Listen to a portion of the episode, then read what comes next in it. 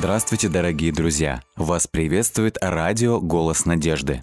Мы продолжаем слушать программу «Пастырь добрый».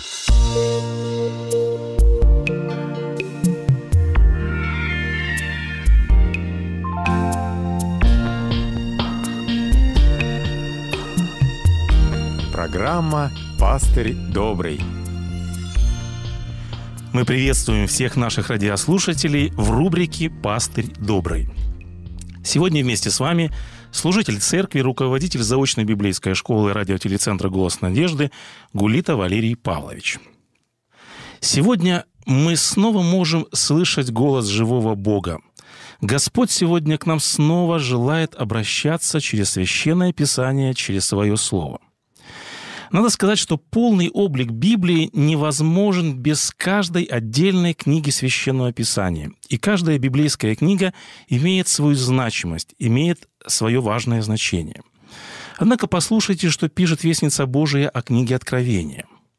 Торжественные вести, которые были даны в своем порядке в книге Откровения, должны занять, и обратите внимание, что дальше сказано, первое место в умах народа Божьего – на эти слова нельзя не обратить внимание.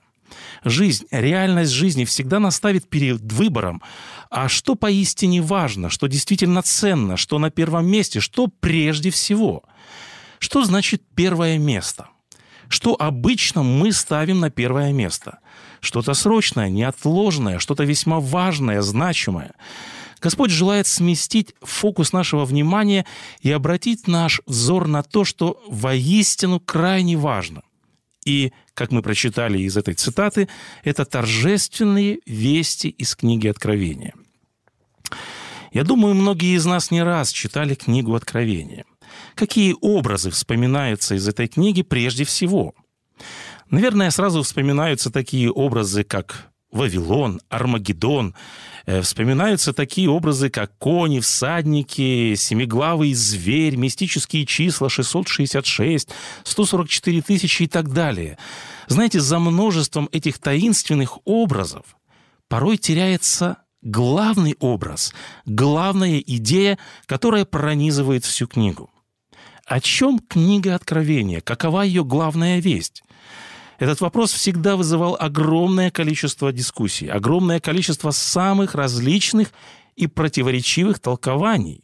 Книга Откровения считается самой таинственной и непонятной книгой. Некоторые полагают, что лишь первые читатели книги Откровения знали ключ к толкованию этой книги, но потом этот ключ был безнадежно утерян. Какую весть тогда можно нести – Какую весть тогда может, вернее, принести нам эта таинственная книга? Тем более, о каком первом месте может идти речь в таком случае? Давайте откроем вместе книгу Откровения и попробуем увидеть главное действующее лицо книги Откровения. Давайте попробуем услышать главную торжественную весть, которая поистине должна занять первое место в умах народа Божьего. Итак, книга Откровения, первая глава в девятом тексте апостол Иоанн пишет следующие слова. «Я, Иоанн, был на острове, называемом Патмос, за Слово Божие и за свидетельство Иисуса Христа». Здесь, на острове Патмос, апостол Иоанн получил свое первое видение. Мы видим здесь старца Иоанна, который находится в ссылке, как сказано в тексте, за Слово Божье. На тот момент все апостолы уже погибли мученической смертью. Как вы думаете, о чем апостол Иоанн, старец, мог думать в тот момент? Что, скорее всего, занимало его сердце? Что занимало его сознание? Я думаю, у него на тот момент было немало вопросов. Э, но мне видится более всего, не давало покоя ему одно обетование Иисуса Христа – Последний раз Иоанн видел воскресшего Христа в Иерусалиме, когда он явился двенадцати. Тогда Христос дал им последние наставления, Он нечто пообещал им, Он оставил им обетование. Перед Вознесением Христос заверил каждого из своих учеников, «Когда я пойду, я приду опять». Затем, как мы помним из текста, Он вывел их из города, поднял руки, благословил. В Евангелии от Луки в 24 главе сказано. «И когда благословлял их, стал отдаляться от них и возноситься на небо». Потом была горечь расставания. Потом была горечь разлуки. Но два мужа в белой одежде являются ученикам и говорят, «Сей Иисус, вознесшийся от вас на небо, придет таким же образом, как вы видели его восходящим на небо». Сколько времени прошло с того момента, как Христос вознесся, до ссылки Иоанна на острове Патмос? Мы можем предположить, что это прошло 60 лет или даже более – мы можем сказать, это целая жизнь. Однако Христос, казалось бы, не выполнил свое обетование. Он не вернулся. Мне вспоминается ситуация, когда после э, исхода народа из Египта что сказал народ Аарону, когда увидел, что Моисей долго не сходит с горы? Народ говорит Аарону, не знаем, что сделала с ним. Мне видится, нечто подобное происходило и в случае с Иоанном. Христос вознесся, Христос растворился в вышине, и после этого 60 лет молчания. Что сделало с ним? Осталось ли в силе обетование, которое он оставил им, его ученикам? Есть ли смысл лишений и страданий ради Христа? Есть ли смысл пребывать в казни, в ссылках, в кандалах на этом ужасном острове в ссылке? И вот в 10 стихе 1 главы Иоанн говорит, «Я был в духе в день Господень». В один из субботних день, дней, когда, возможно, он сидел на берегу моря, совсем неожиданно мы читаем в тексте, он услышал позади себя громкий голос, как бы трубный, который говорил, «Я есть Альфа и Омега, первый и последний». Я думаю, Иоанн вздрогнул от этого неожиданного, громкого трубного звука. Он оборачивается, чтобы увидеть, что это за звук, кто это говорит, и пред ним в видении предстает грандиозная сцена. Иоанн пишет, 9 стих 1 главы и, обратившись, увидел семь золотых светильников, и посреди семи светильников подобного Сыну Человеческому, облеченного в подир и поперсен, опоясанного золотым поясом. Это был Иисус, и он тотчас узнал его, но в каком Христос был облике? Падир – это длинная льняная одежда или же хитон первосвященников. К тому же написано, Христос был посреди семи свечника – Иисус, вернее, Иоанн хорошо был знаком с устройством земной скинии, поэтому он сразу понял, что Иисус находится в небесном святилище. Это первое отделение небесного храма, и Христос выполняет в нем служение первосвященника.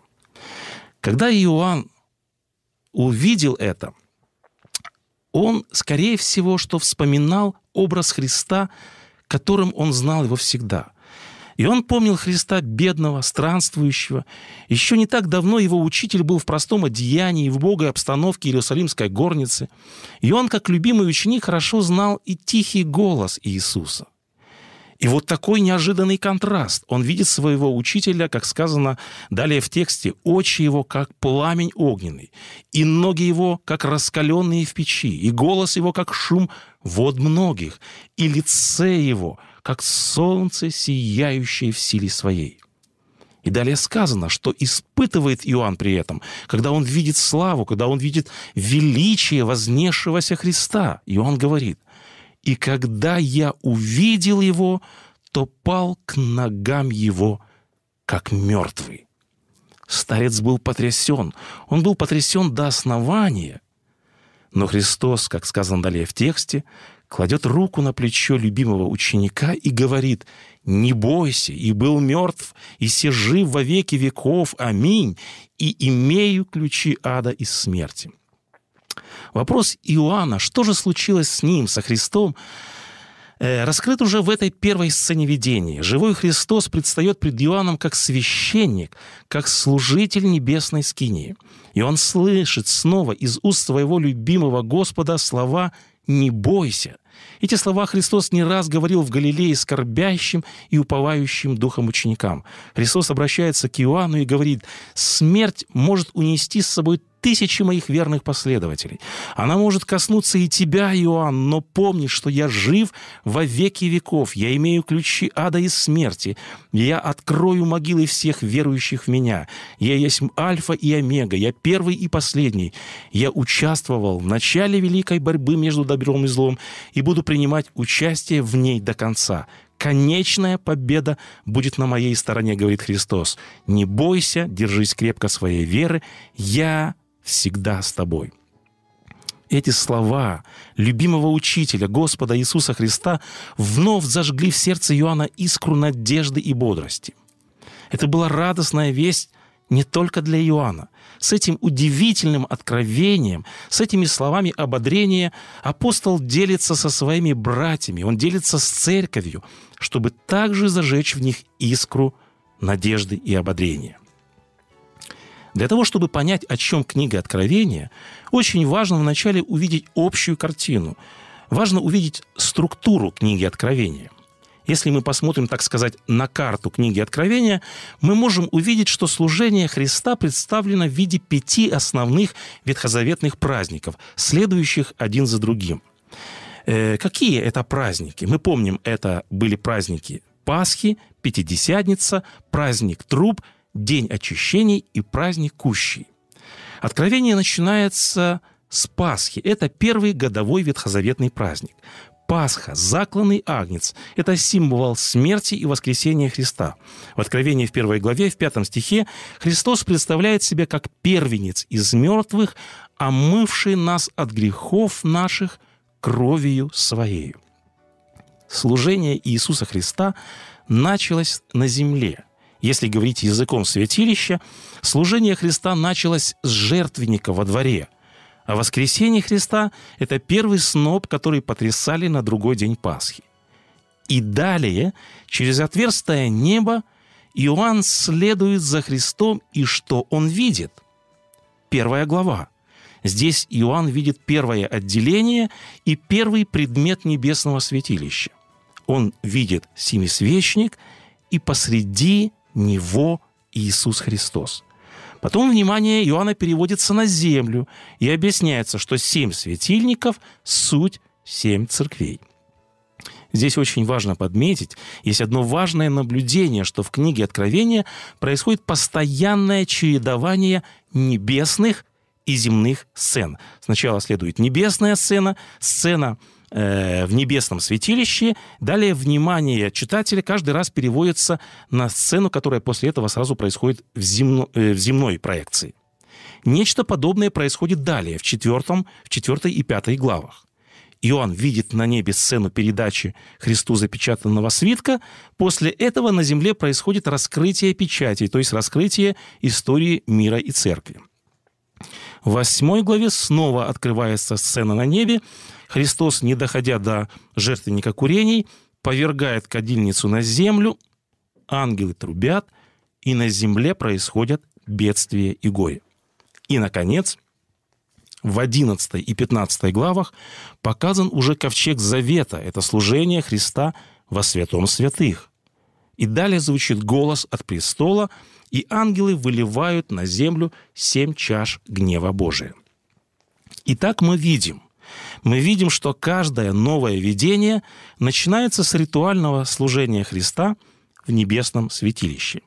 Мы можем даже наблюдать направление. Мы видим, что Христос движется от светильника, от семисвечника к жертвеннику курения, а от жертвенника курения во святом святых Христос переходит уже непосредственно во святое, и далее мы видим уже непосредственно ковчег завета, то есть Христос переходит во святое.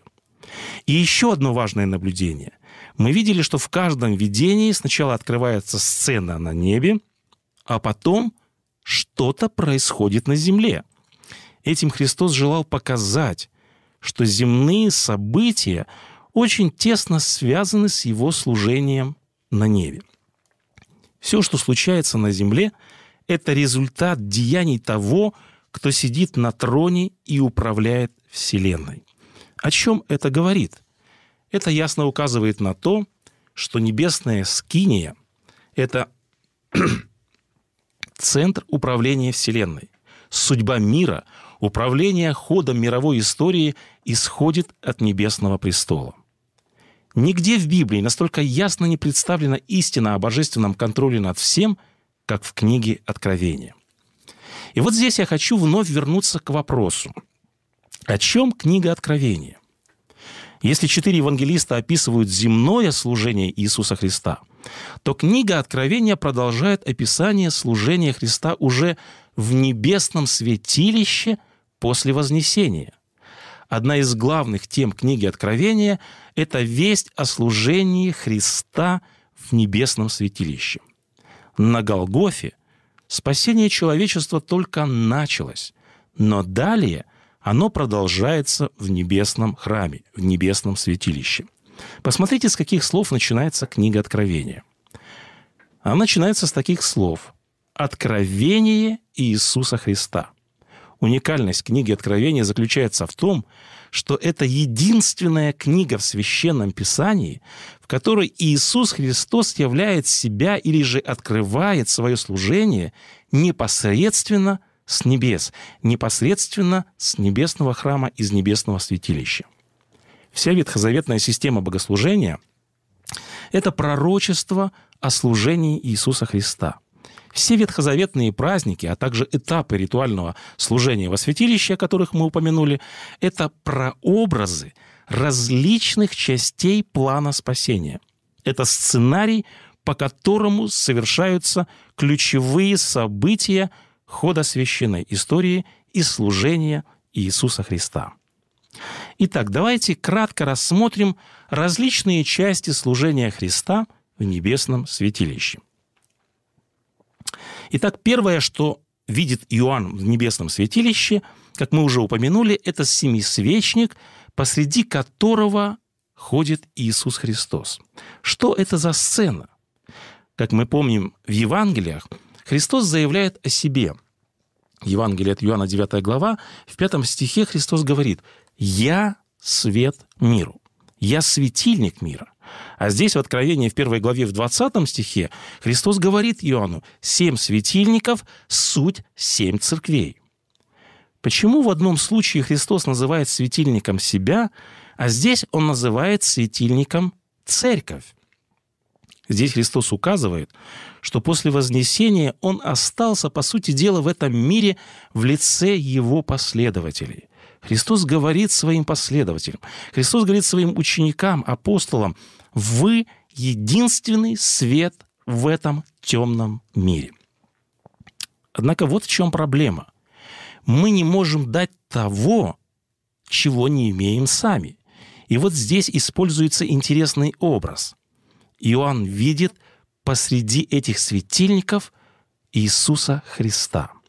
Дело в том, что в земном святилище каждое утро и каждый вечер священник подливал масло в светильники. Светильник должен был гореть в святилище непрестанно, постоянно, но он не должен был не угасать никогда, ни на момент. И вот здесь Иоанн видит исполнение этого образа небесный первосвященник непрестанно присутствует среди своей церкви, чтобы восполнять различные ее духовные нужды.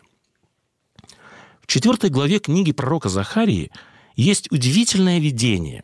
В этом видении пророк также видит золотой светильник, однако его удивило то, что по обе стороны светильника были еще две маслины – Захария спрашивает ангела, что это за маслины? Ангел поясняет, это два помазанные елеем, предстоящие Господу всей земли. Ангел здесь имел в виду священника Иисуса, сына Иосидекова, и Зарававеля. Зарававель – это был предводитель тех, кто вернулся из Вавилона. А еще Господин. Эта история описана в книге Ездры. Там повествуется что сначала все шло хорошо, закипела работа, они заложили уже основание храма, но затем возникли очень большие сложности. В книге Ездры в 4 главе, в 4 и 5 стихах сказано «И стал народ земли той препятствовать ему в строении, чтобы разрушить предприятие их». Однако на этом беды не закончились. Противники настраивают царя, и он издает новый указ о запрете строительства. Насколько мы помним, закон медиан и персов не имел обратной силы. В 23 стихе сказано, как скоро это письмо царя Артаксеркса было прочитано, они, то есть противники, немедленно пошли в Иерусалим к иудеям и сильною вооруженную рукою остановили работу их. В оригинале вот это выражение «сильную вооруженную рукою», это выражение гласит «воинством и силою остановили работу». Перед Зарававелем эта проблема возникла как огромная гора. И вот что на эту проблему отвечает Господь Бог. 4 глава, 6 и 7 стихи книги пророки Захарии. Это слово Господа к Зарававелю, выражающее не воинством и не силою, но духом моим, говорит Господь Саваоф. Кто ты, великая гора, перед Зарававелем? Ты — равнина. То есть здесь ангел говорит пророку, для Зарававеля возникшая проблема кажется каменной горой, но ты передай ему, Бог любую гору превращает в равнину. Если Зарававель будет исполнен силой Духа Святого, то никакие воинства, никакие силы не остановят его работу. Как мы видим, Бог послал Зарававелю весть, чтобы поддержать свет его светильника. Если у нас сегодня препятствия, которые кажутся нам непреодолимой горой, непреодолимой проблемой. Как мы знаем, во времена апостолов это были гонения, потом атаки исходили изнутри церкви, это были лжеучения, бездуховность, тяжание и так далее. Какие сегодня перед нами стоят вызовы? Какие вызовы стоят перед современной церковью Иисуса Христа? Я думаю, сегодня для нас, как гора, вопрос, как донести Евангелие 7 миллиардам людей – как проникнуть в закрытые страны? Возможно ли это? Если посмотреть с точки зрения логики и демографии, выполнима ли на самом деле работа, за которую мы взялись? Мир наполнен людьми. Скажем, часто становится их все более и более. Мир становится более населенным. Льюис Волтон, автор книги «Альфа и Омега», однажды спросил адвентистского миссионера в Южной Азии, как он относится к этому вопиющему контрасту между его маленькой христианской общинкой – и огромным человеческим, человеческим муравейником неспасенных язычников, особенно с точки зрения завершения работы в мире. Миссионер молчал долгое время, а потом сказал, я стараюсь не думать об этом. Однако посмотрите, что видит Иоанн. В Откровении в первой главе в 16 стихе сказано, что Христос держал в деснице своей семь звезд. Христос оставил обетование «сея с вами во все дни до скончания века». Христос посреди светильников. Это весть о торжестве Евангелия. Это весть о том, что ничто и никто не сможет помешать продвижению благой вести. Ситуация может казаться безнадежной. Но семь неугасимых звезд находятся где? Они находятся в руке Иисуса Христа – в руке Иисуса Христа семь церквей. В руке Иисуса Христа его церковь, поэтому ничто не сможет помешать продвижению благой вести. И, в же, и все же в чем Христос видит основную проблему ладикийского светильника? Я еще раз хочу подметить, что суть служения Христа у светильника – это постоянно восполнять то, чего нам недостает. Христос говорит Ладикийской церкви – ты несчастен, жалок, нищ, слеп, наг. А что отвечает на это Лаодикея? Третья глава, 17 стих, она отвечает, «Я богат, разбогател, и ни в чем не имею, не вижу нужды». Как мы видим, порой одна из самых больших гор, одна из самых больших препятствий для Иисуса Христа, оказывается, это порой мы сами, это порой Его же церковь. Все наши источники во Христе Иисусе – служитель небесной скинии постоянно служит ради восполнения наших нужд, ради восстановления его образа и подобия в нас. Христос говорит, смотрите не на величину вашей проблемы, а на неограниченные возможности моей силы. Мы действительно порой недостойны в глазах Господа, однако Господь восполняет нашу нужду, и Он говорит, что у Него наша слава, у Него наша праведность. Мы зачастую и, как правило, всегда слабы, однако у Него сила.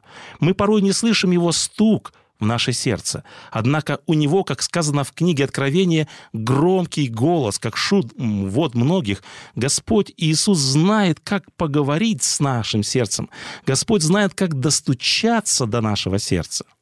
Мы порой слепы, не видим. Мы порой блуждаем, не знаем, как поступить, куда идти. Однако Иисус Христос исполнил, как сказано в книге Откровения, семи очей. Он есть путь, Он поведет. У нас порой недостает мудрости, но сказано «Он есть истина и свет».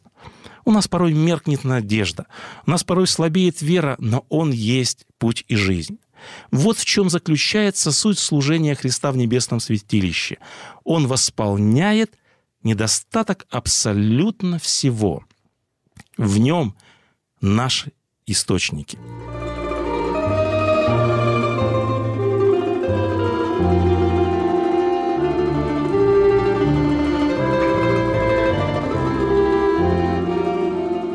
Дорогие друзья, вы можете оставить свои сообщения через WhatsApp и Viber по номеру плюс 7 915 688 7601 или позвонить нам на бесплатную линию, которая работает на территории Российской Федерации. Номер 8 800 100 ровно 1844. 8 800 100 ровно 1844.